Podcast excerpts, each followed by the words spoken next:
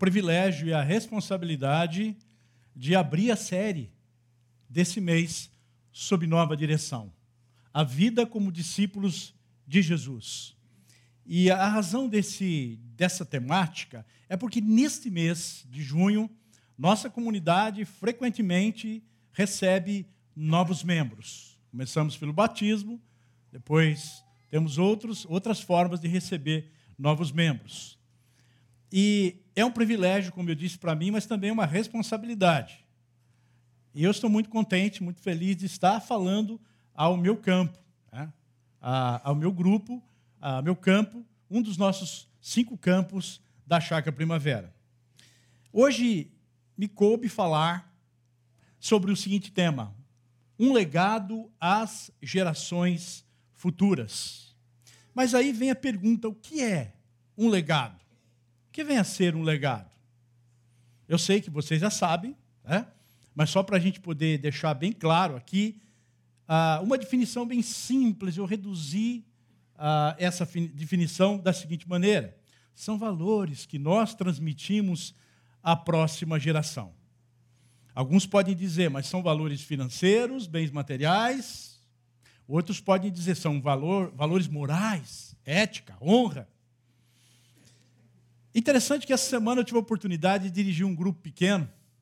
E lá nesse grupo pequeno, ah, eu perguntei para as pessoas que legado elas receberam dos seus pais, dos seus avós. E na sequência, duas pessoas disseram a mesma coisa. Eu recebi o legado da minha avó. Que gostoso isso, lembrar das nossas avós. Não sei você, mas eu a lembro da minha avó com alegria. Ela também passou alguns legados para mim. Ah, mas o legado que elas disseram, as duas pessoas disseram a mesma coisa, foi: minha avó me ensinou a amar a Deus. Eu creio que esse é o maior legado que nós podemos deixar para a próxima geração a espiritualidade. Qual é o nosso legado? Como comunidade, qual é o nosso legado que nós estamos deixando para o Kids, para o Ministério dos Adolescentes e dos Jovens? O que será a nossa igreja na próxima geração? Vai depender de que legado nossa igreja passa para eles. Mas eu jogo para o particular: qual o meu legado? Qual o seu legado a ser deixado para a próxima geração? E mais, qual é o grande valor que vamos deixar às futuras gerações? Ou então, eu perguntando para mim mesmo: qual é o grande valor que eu vou deixar às gerações futuras? Pense nisso. Será que nós estamos deixando tantas, tantos outros valores que não o principal? Que não o principal? Bem, já disse, o amor a Deus que vem acompanhado de confiança em Deus, fé, seguido de obediência à palavra, seguir a palavra de Deus. Amor a Deus sobre todas as coisas, de todo o coração, de todo entendimento, nos leva também a amar o próximo, nos leva também a crer que o Senhor é que dirige a nossa vida, portanto, nos leva a, a crenças, nos leva a certas maneiras de encarar a vida pois a sua fé define seus valores e princípios, os objetivos que deseja alcançar, a forma que você crê, esse legado que você vai transmitir para as futuras gerações. As suas crenças vão influenciar as suas decisões, as suas escolhas, as suas ações e as suas reações. E olha só, gente, as nossas reações falam mais do que nós podemos imaginar, não é verdade? Há uma reação que eu tive quando eu escutei uma história bíblica, ainda estudante. Era a história de um rei que teve uma vida curta. O rei Georão.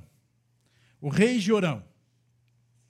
O rei Georão foi um dos reis de Jerusalém, ou da, das tribos de Judá. No seu tempo, as tribos já haviam se dividido em Israel, dez tribos, e abaixo, duas tribos, Judá e Benjamim. A história de Jorão é muito triste. Diz lá que Jorão, Georão, da idade de 32 anos, quando começou a reinar, reinar em Jerusalém. Reinou oito anos. E se foi, sem deixar saudade de si. O homem morreu e ninguém chorou a sua morte. Por que será? A Georão não recebeu legado nenhum, embora seu pai fosse um grande homem de Deus, guerreiro. Josafá foi um herói, defendeu a nação, trabalhava demais, mas não deixou legado para o seu filho, de amar a Deus de todo o seu coração. E com o coração vazio de nenhuma espiritualidade, a quem o Georão foi se apegar? Ao sogro e a sogra. Ao rei de Israel, o Acabe e a Jezabel. Jezabel era sogra de Georão. Só por isso a gente deveria ter misericórdia desse rapaz. Jezabel era manipuladora. E, e, e o Acabe, o seu marido, era um banana. Ambos, esse casal, reis, rei e rainha do norte, das tribos do norte, fizeram o povo de Israel se desviar de Deus, adorando ídolos da cultura ao redor. E outras tantas outras barbaridades. Esse cara, Georão, foi genro desse casal. Gente, diz que esse, esse, rei foi péssimo. Durante oito anos, olha só, gente, ele matou seus próprios irmãos. Um a um. Ele fez que Israel adorasse ídolos e desviasse o coração de Deus. Um tempo atrás aqui o pastor Ricardo pregou, em meio ao sofrimento, que a gente não perdesse o coração. Georão, como líder da nação, fez Israel perder o coração. Aí Deus, diz a palavra, lá no texto de 2 Crônicas 21, 10, 21 20, antes de, do versículo 20, diz que Deus deu uma doença a Egeorão. Não era possível mais que tanta maldade continuasse a ser a, exercida naquela terra. E ele teve um, uma doença no seu intestino, com muitas dores, ele morreu. E quando morreu, foi sepultado em qualquer lugar. Ele não foi sepultado com, com honras de rei de Jerusalém. E ninguém chorou. Eu já fui em vários sepultamentos, com muita gente, a pessoa era, era muito querida, ou com pouquíssimas pessoas, a pessoa não conhecia muita gente. Era querida pelos seus.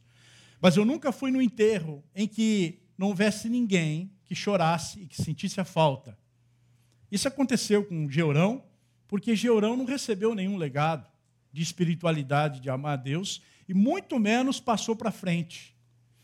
Para ninguém. Então, gente, a história de Georão é, nos leva a ver que a nossa espiritualidade ou não determina a construção da nossa vida ou desconstrução. Vida essa que passa muito rápido, é instável. Se você ainda não deixou ou pensou em deixar um legado, esse legado que eu estou falando aqui, que é o mais importante para as próximas gerações, está querendo deixar para depois, veja só o que o pastor John Piper diz. A vida é precária e preciosa. A vida é precária e preciosa. Não presuma, não presuma que exatamente amanhã estará vivo. Não é para ficar com medo, não, gente. Mas é para pensar. Não desperdice a sua vida hoje. Não desperdice cada minuto da sua vida, cada oportunidade de influenciar as novas gerações, as futuras gerações, de influenciar os seus filhos e netos, no meu caso, futuros. Futuros netos. Por isso eu gostaria de convidá-los a acompanhar comigo O texto básico de hoje à noite, que se encontra no Novo Testamento, em Atos dos Apóstolos, capítulo 16. Você pode acompanhar comigo a leitura? É também uma pequena história. Não é uma grande história, mas é uma pequena história, eu diria uma grande pequena história. É? É, ou, ou, melhor, uma pequena grande história. Ficou mais confuso, né? Mas tudo bem, vamos lá. Por volta da meia-noite, Paulo e Silas estavam orando e cantando hinos a Deus. Os outros presos os ouviam. De repente, houve um terremoto tão violento que os alicerces da prisão foram abalados. Imediatamente, todas as portas se abriram e as correntes de todos se soltaram. O carcereiro acordou e, vendo abertas as portas da prisão, desembainhou sua espada para se matar porque pensava que os presos tivessem fugido. Mas Paulo gritou: Não faça isso, estamos todos aqui. O carcereiro pediu luz, entrou correndo e trêmulo, prostrou-se diante de Paulo e Silas.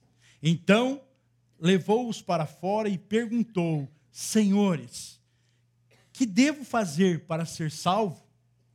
Eles responderam: Creia no Senhor Jesus e serão salvos, você e os de sua casa.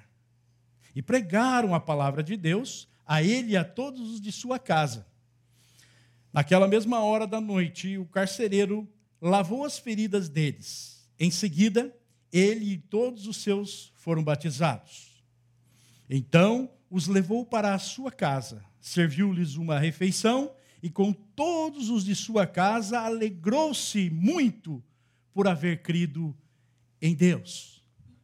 A partir dessa pequena história do Novo Testamento, eu gostaria de, didaticamente, uh, mostrar três cenas, três cenas que vão aparecer nesse texto e que nos dão princípios para que nós possamos refletir como é que nós poderemos fazer para transmitir às futuras gerações um legado debaixo de uma nova direção a direção de Deus, como discípulos de Jesus. Portanto, em primeiro lugar, não importa a situação, não importa a circunstância, viva por aquilo que você crê, não importa a circunstância, viva por aquilo que você crê. Assim, vamos observar aqui uma atitude que se encontra no versículo 25. Paulo e Silas estavam orando e cantando hinos a Deus. Os outros presos os ouviam. Pense comigo. Por que, que eles estavam lá? O que, que aconteceu com eles? Até então, a informação que temos é que eles estavam presos, presos numa masmorra mas antes, o texto anterior a isso fala que eles estavam pregando o evangelho.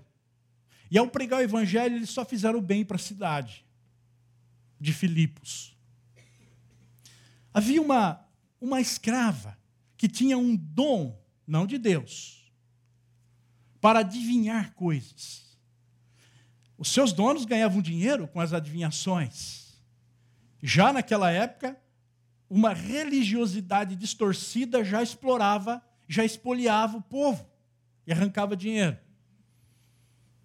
E constantemente essa mulher vinha e dizia, possuída por um espírito ali que não era de Deus, e dizia: Ó, oh, esses homens estão certos, esses homens estão certos. Até que Paulo, bravo com aquela situação, não querendo confundir nada disso, repreende aquele espírito e aquela mulher é liberta e para de fazer adivinhações não tem mais adivinhação, não tem mais dinheiro. Os donos daquela escrava ficaram muito bravos, ficaram furiosos e armaram um esquema para prender os apóstolos. Paulo e o meu xará, Silas, foram pegos pelos magistrados. Diz aqui: a multidão ajuntou-se contra Paulo e Silas, e os, e os magistrados ordenaram que se lhes tirassem as roupas e fossem açoitados. Então a gente já tem mais um elemento aí. Paulo e Silas estão presos. Essa é a situação. À meia-noite, eles ah, estão numa masmorra, depois de serem açoitados. Portanto, eles, eles têm, você tem mais um elemento, a dor. Eles estão com dor, com fome. No fundo de uma cadeia, com frio. Eles estão sofrendo mais ainda. Paulo era cidadão romano. Não podiam ter feito o que fizeram com ele. Ninguém sabia. A encrenca veio depois. Ninguém sabia que ele era um cidadão romano. Não podiam ter feito o que fizeram. Se sentindo injustiçado. Muitos de nós, por muito menos, murmuramos. E ficamos lamentando. E ficamos reclamando. Ah, Deus, por que, que eu tenho que passar por isso? Ah, Senhor, podia ser com outro, não comigo. Quantos de nós, por muito menos, estamos lamuriando? Mas o que, que Paulo e Silas estavam fazendo? Qual era a atitude dele? E é, é importante observar a ordem dos fatores. Primeiro, eles oravam e depois cantavam louvores a Deus. Eles oravam. Eles, e eu suponho, eu não quero crer de outra maneira, o texto não nos leva a pensar de outra maneira, que eles não estavam orando por sua própria libertação. Eles não estavam orando, Deus, abre essas cadeias, nos liberta, nós não queremos sofrer. Eles não estavam orando por isso. Mas eles estavam orando, tentando entender o propósito de Deus estarem ali, porque Deus tem um propósito para todas as coisas. E o coração deles foi se enchendo de alegria da presença de Deus. Há muita gente que mora em castelos, mas não tem alegria porque não tem a presença de Deus. A presença de Deus foi enchendo naquele lugar, a ponto de eles começarem a cantar. E observe o detalhe: os outros presos ouviam e não entendiam o que estava acontecendo. Com dor.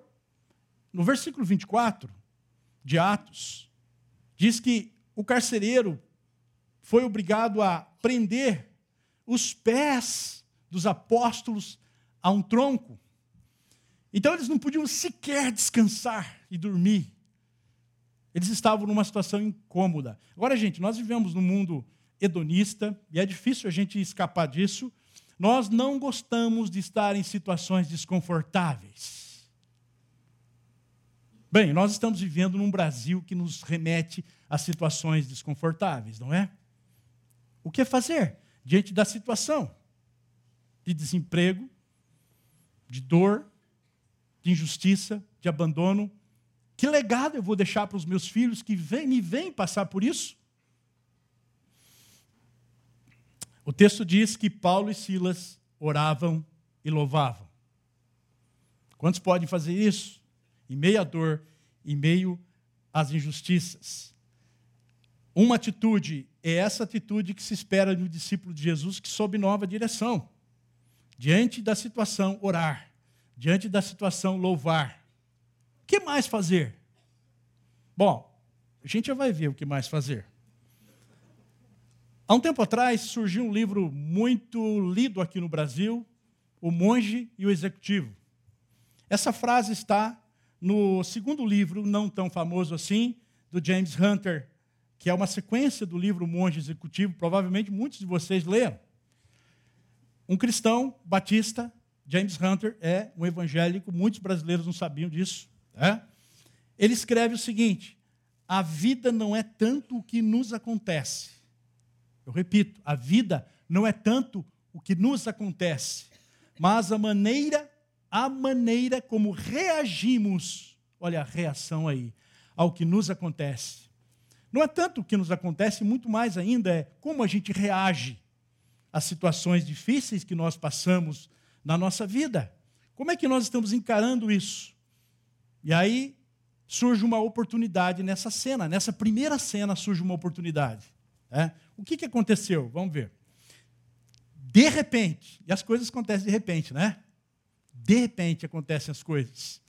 Às vezes a gente cria tantas expectativas e o milagre vem de repente. Né? O emprego aparece de repente. Né? A cura vem de repente. Ou a morte vem de repente. Né? Ou o desemprego vem de repente. De repente, houve um terremoto tão violento que os alicerces da prisão foram abalados. Imediatamente todas as portas se abriram e as correntes de todos se soltaram.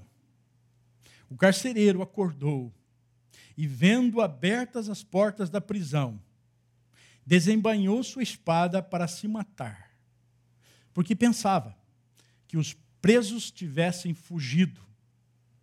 Até aí, já leio o final. O inesperado aconteceu. Alguns podem pensar, é porque Paulo e Silas estavam orando, e a oração deles era poderosa. Será que foi isso? O fato é que houve uma oportunidade. Do quê? À primeira vista, essa oportunidade era fugir. Junto com Paulo tinham prisioneiros religiosos, prisioneiros políticos e tinham também criminosos, ladrões, bandidos. Nenhum fugiu. Nenhum aproveitou a oportunidade. Diante de situações que nós vivemos, somos levados a aproveite a oportunidade, seja esperto. A lei de Gerson. Né? Aproveite a oportunidade. Mas não era essa a oportunidade que surgiu de fugir. Não foi para isso que Paulo e Silas oraram. Será que foi para seu próprio benefício que ambos oraram? Eu não creio nisso.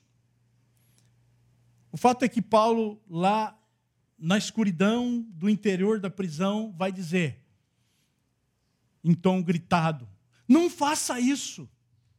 Não faça isso o quê? Suicidar-se. Por que, que o carcereiro ia fazer isso? Porque a vida para ele perdeu sentido. Na lei, na lei romana, o carcereiro pagava com a própria vida se ele deixasse fugir o prisioneiro. Ele era sumariamente executado. Se você puder visitar o capítulo 12 de Atos, quando Pedro foi, fora preso pelo rei Herodes, e de maneira muito silenciosa, o anjo, diferente dessa, dessa situação, o anjo tirou Pedro da cadeia, sem que ninguém percebesse. No outro dia, Herodes entrou em pânico, chamou os, os guardas, os carcereiros, e inquiriu deles o que estava acontecendo. Fez ali interrogação e depois de os interrogar, diz o texto, os executou, tendo a lei. A lei dizia isso na época. Portanto, o carcereiro sabia que ele ia ser interrogado, mas interrogado, gente, naquela época era debaixo de chicote, de humilhação, de tortura. E para não passar por tudo isso, não levar sua família ao vexame, à desonra, à humilhação, era comum tirar a vida. Muitos hoje, na sociedade que você e eu vivemos, perdeu já o sentido da vida. Para que viver? Não tem mais razão de viver. Já é a segunda causa de morte entre os jovens, o suicídio. Jovens de, 20, de 16 ah, a 29 anos. Também muitos que estão se desesperando porque perderam tudo e estão em dívidas. Em muitas dívidas. E ainda há uma, há uma parcela de idosos. São as estatísticas que dizem. Mas quantas pessoas que não se suicidam, mas estão vivendo como mortos-vivos? Só esperando alguém como você dizer: não faça isso. Estamos todos aqui. A palavra que veio lá do fundo da prisão foi uma palavra de esperança, um legado de esperança. Não faça isso, estamos todos aqui. O texto é muito resumido e a gente não tem muitas explicações sobre esse texto, mas o fato é que o carcereiro entendeu. O carcereiro entendeu, o Espírito Santo de Deus ouviu a oração de Paulo e Silas, e o carcereiro entendeu. E Paulo e Silas entenderam porque estavam sofrendo injustiças, dores e humilhação. O carcereiro entendeu. E eu quero então perguntar para você: como é que você tem interpretado as oportunidades que têm vindo sobre a sua vida? Oh, vou tirar vantagem, ganhar mais dinheiro. É isso? A sua volta tem tido muitas oportunidades? Se tem, como é que você tem interpretado isso? Será que não é uma oportunidade de alguém ouvir uma voz de esperança? Alguém que perdeu a esperança de ouvir algo ah, que venha a mudar a sua visão de vida? Qual é a sua visão sobre as oportunidades que Deus lhe concede? Mas na, na, a segunda cena é a seguinte: nos leva a pensar que nós não devemos nos limitar ao ordinário, ao comum, mas estarmos sensíveis ao extraordinário. De repente, veio o terremoto. Uma pergunta surge a partir do terremoto. É o carcereiro que pergunta: Senhores, levando-os para fora, sem mais nenhum medo que eles fugissem. E ele pergunta: Senhores, que devo fazer? Observe esse verbo, fazer, para ser salvo.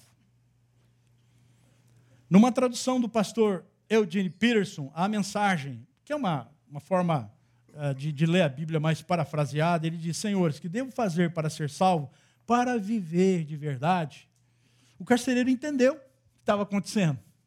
De que aquilo não foi um simples e ordinário terremoto que aconteceu, mas foi algo extraordinário.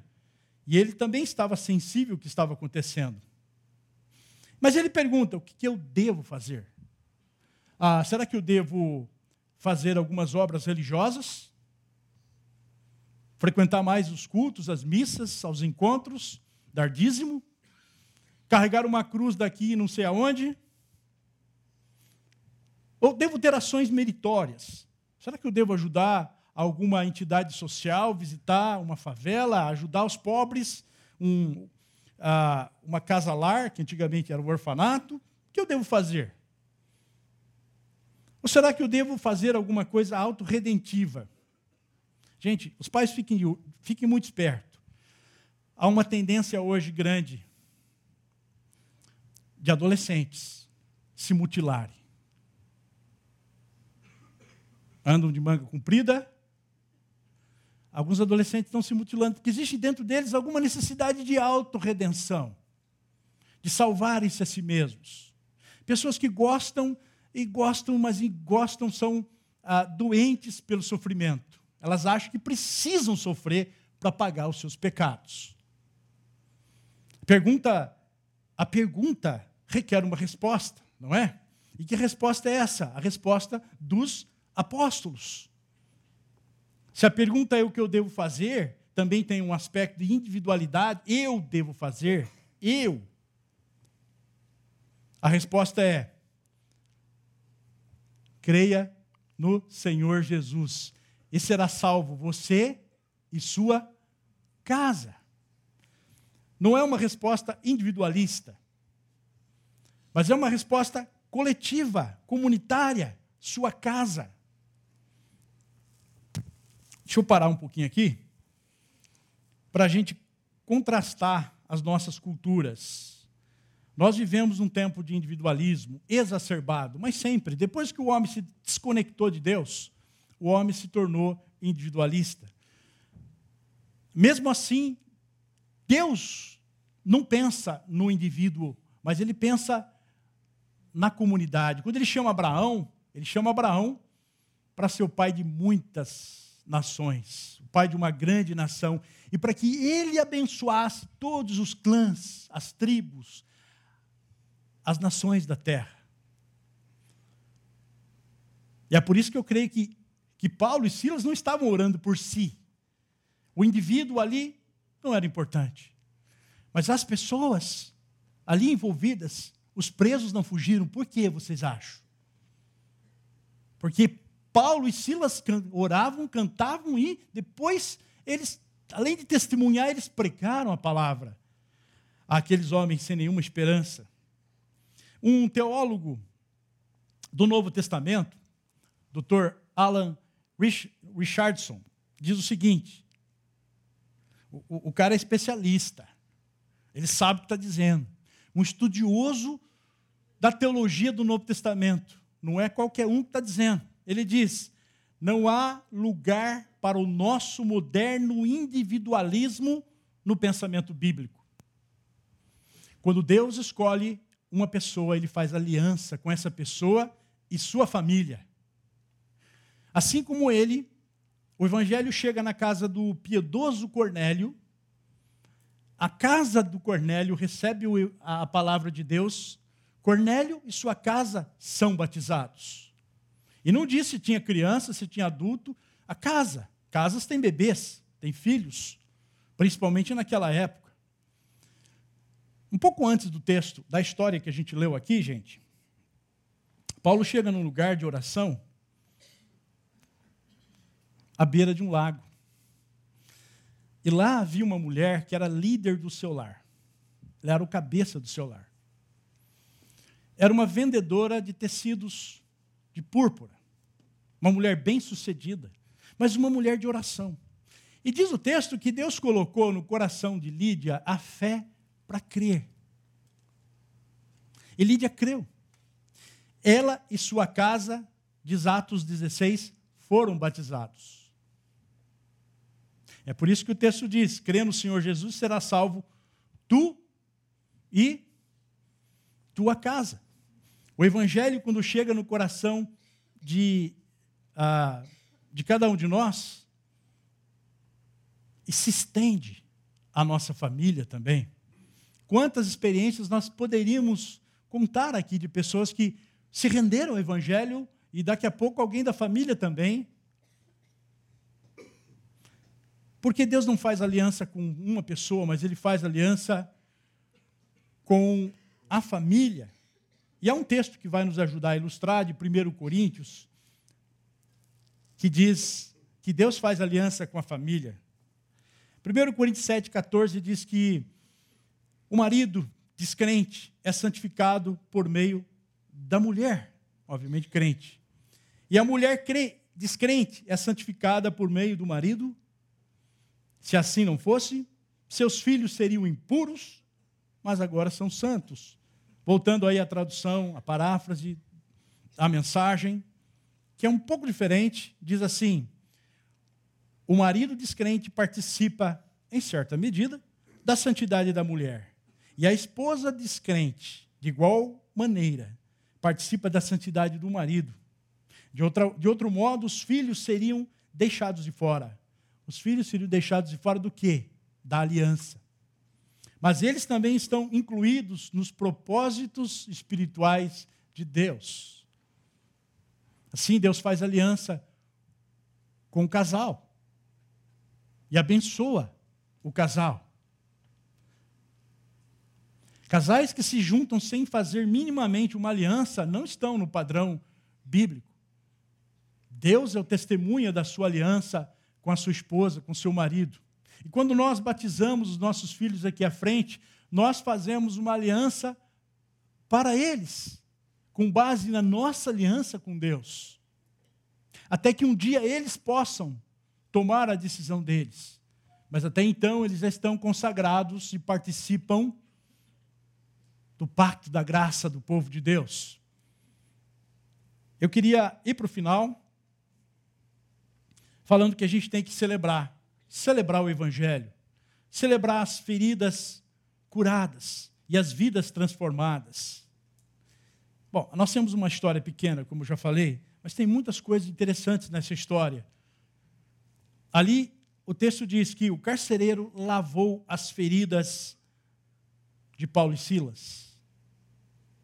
Então os levou para sua casa, serviu-lhes uma refeição e com todos de sua casa alegraram-se muito por haver crido em Deus. Eu queria destacar o que o efeito do evangelho na vida do carcereiro. Ele deve ter ferido muita gente. O texto não diz, mas possivelmente foi ele quem um dos que surrou, espancou, açoitou e deixou feridas sangrando nas costas dos apóstolos. Imagine essa situação. Estão eles ali, os apóstolos, que receberam a, a, os açoites de um carcereiro como aquele, que feria. Mas olha o efeito do Evangelho, agora ele cura os feridos. Talvez muitos de nós, feridos, ferimos os outros. Feridos na infância, feridos por injustiças, feridos por diferentes coisas. Ferimos o próximo. Mas o efeito do Evangelho é nos transformar de tal maneira e que nós passamos a ser pessoas que curam, pessoas que cuidam dos feridos, pessoas que lavam as feridas do outro. Eu imagino que tem aqui entre nós pessoas que estão com feridas sangrando. Não como essas, ninguém vê, elas estão no coração. Mas há entre nós também pessoas que têm palavra de esperança. Esta é uma delas. Palavra que vai curar o seu coração. Carcereiro muda de vida. Segundo ponto que eu vejo aqui é que o carcereiro, tão preocupado com a sua própria vida, esquece da sua vida e leva os presos, Paulo e Silas, para sua casa e passa a ser hospitaleiro. Você pode lembrar de pessoas que te abençoaram grandemente com hospitalidade? Seus filhos estudando em países fora do Brasil, e recebendo a bênção da espiritualidade, da, da, da hospitalidade de alguém que você nem conhece, o carcereiro se tornou um homem hospitaleiro. Ele levou-os para sua casa. Eu me lembro quando, ainda jovem, 16 anos, eu fiquei impactado com o evangelho, fiquei perdido por onde ia, o que fazer, e a pergunta que eu tinha é o que eu preciso fazer, e não dava certo. Até que Deus colocou na minha vida algumas pessoas. E uma delas foi um rapaz muito hospitaleiro. Até hoje, quando eu vou para Itapetininga, a casa dele, o quarto dele, ah, ou um quarto na casa dele, estão sempre abertos para mim. É um amigo de, eu não vou contar a idade para não me denunciar aqui, né? mas algumas décadas. Tinha 16 anos naquela época, você pode fazer a conta, né? Esse meu, esse meu amigo, Rodolfo, dois anos mais novo que eu, percebendo aquilo, novo convertido também, me levava após os encontros para a casa dele, para a gente tomar Todd e bolacha com requeijão. É simples, né? Tão simples. E lá, tomando Todd, não falo todinho, tá? Você falar todinho não dá certo. Né? Mas se bem que naquela época, 16 anos, eu podia tomar todinho, mas era Todd quente, que a minha cidade é fria. E bolacha com requeijão. A, a, a hospitalidade desse meu amigo, me acolhendo na casa dele, tinha um objetivo: me falar do amor de Jesus e da graça de Deus, que não era fazendo, mas me rendendo. E mais, o carcereiro se torna alguém solidário, que serve o próximo. Os apóstolos estavam com fome. Ali já era madrugada, sem comer. Na prisão, eles estavam com fome. O carcereiro leva, leva-os para sua casa e dá comida para eles. É assim que acontece, gente. Quando o evangelho está em nós e muda a nossa vida, nós passamos a repartir a nossa comida, o nosso tempo. Por exemplo, quantos, quantos aqui os seus filhos estão no Kids? Não precisa levantar a mão. Nós temos alguns que estão no Kids. Enquanto vocês estão tranquilos aqui ouvindo a palavra, há pessoas entre nós que estão doando o seu tempo para servir o próximo, próximozinho, pequenininho. Outros com os adolescentes, de 11 a 14. Mas quando você chegou aqui, tudo estava preparado. Às 5 da tarde já tinha uma equipe aqui ensaiando. Doaram do seu tempo. Quantos que têm doado para obras sociais? Causa do efeito do Evangelho. Não para autorredenção. E por fim, a alegria estava naquela casa. Um lar que se rende ao Evangelho um lar que se entrega aos planos salvadores de Jesus Cristo, um lar que crê em Deus, ainda que seja um barraco da favela é alegre. Um tempo atrás, quando eu trabalhava com uma comunidade carente, passando em um barraco, eu vi uma situação muito pobre, mas muito pobre. Mas eu escutei uma música que saía lá de dentro, que era mais ou menos assim: Com Cristo no barraco, tudo vai muito bem, vai muito bem. Aquele casal, mesmo não tendo nada, expressava uma alegria. Quanto de nós, tendo tudo, vivemos a murmurar e não repartimos com o que não tem? O carcereiro nos dá essa lição. A alegria do Senhor entrou naquela casa. E diz Neemias que a alegria do Senhor é a nossa força. E em tempos difíceis, circunstâncias complicadas, a alegria do Senhor é que nos fortalece. Amém. Eu queria agora levá-los ao ponto da reflexão e do praticar. Primeiro, você vive você vive de acordo com aquilo que você crê? Ou você reage o tempo todo às circunstâncias? Hora você está aqui, hora você está tudo bem com você. Então você é um crente fervoroso, um cristão fervoroso. As coisas não estão dando certo. Você vai ficando sério, vai ficando triste, vai ficando difícil de conviver. Você vive por aquilo que você crê o inesperado pode acontecer. Você vive o evangelho de forma medíocre, ordinária, mais ou menos. Como é que você é na fé? Eu sou mais ou menos. Né? Ou você confia que Ele pode, Ele, Deus, pode fazer, pode fazer experimentar uma vida mais profunda e extraordinária? Ou de repente pode acontecer e você vai entender que nem sempre é para você, mas você faz parte desse plano extraordinário de Deus de salvar vidas. Ou por último, você já experimentou a profunda alegria de crer em Cristo Jesus? Eu creio que foi a, minha, a maior alegria que eu já passei na minha vida, quando, com 16 anos, desesperado. Hoje eu acho que não entendo por que, eu estava desesperado, né? mas eu estava, era o que eu estava vivendo. Quando eu recebi o Evangelho, a alegria profunda que eu recebi marcou a minha vida.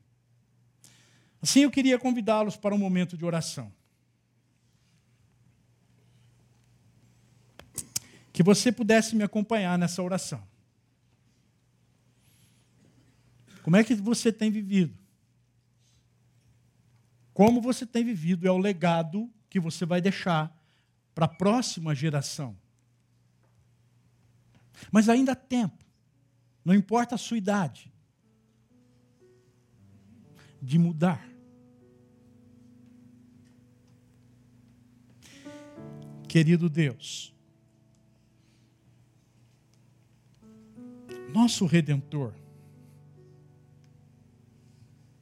que tanto amor demonstrou por nós na cruz do Calvário, dando a sua vida por nós, pecadores transgressores, desconectados.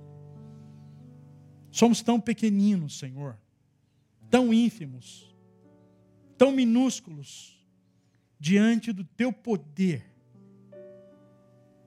diante da grandeza da tua sabedoria e soberania. Porque, ó Deus, tantas vezes somos subjugados pelas nossas circunstâncias, somos derrotados pelas coisas que nos acontecem e reagimos de maneira errada. Queremos mudar, Senhor. Porque queremos deixar um legado para os nossos filhos, para os nossos netos e bisnetos, e para as crianças, para a futura geração da nossa comunidade. Assim sendo, Pai, nós nos rendemos a Ti e pedimos que o Senhor gere o efeito do Evangelho na nossa vida, em nome de Jesus. Amém.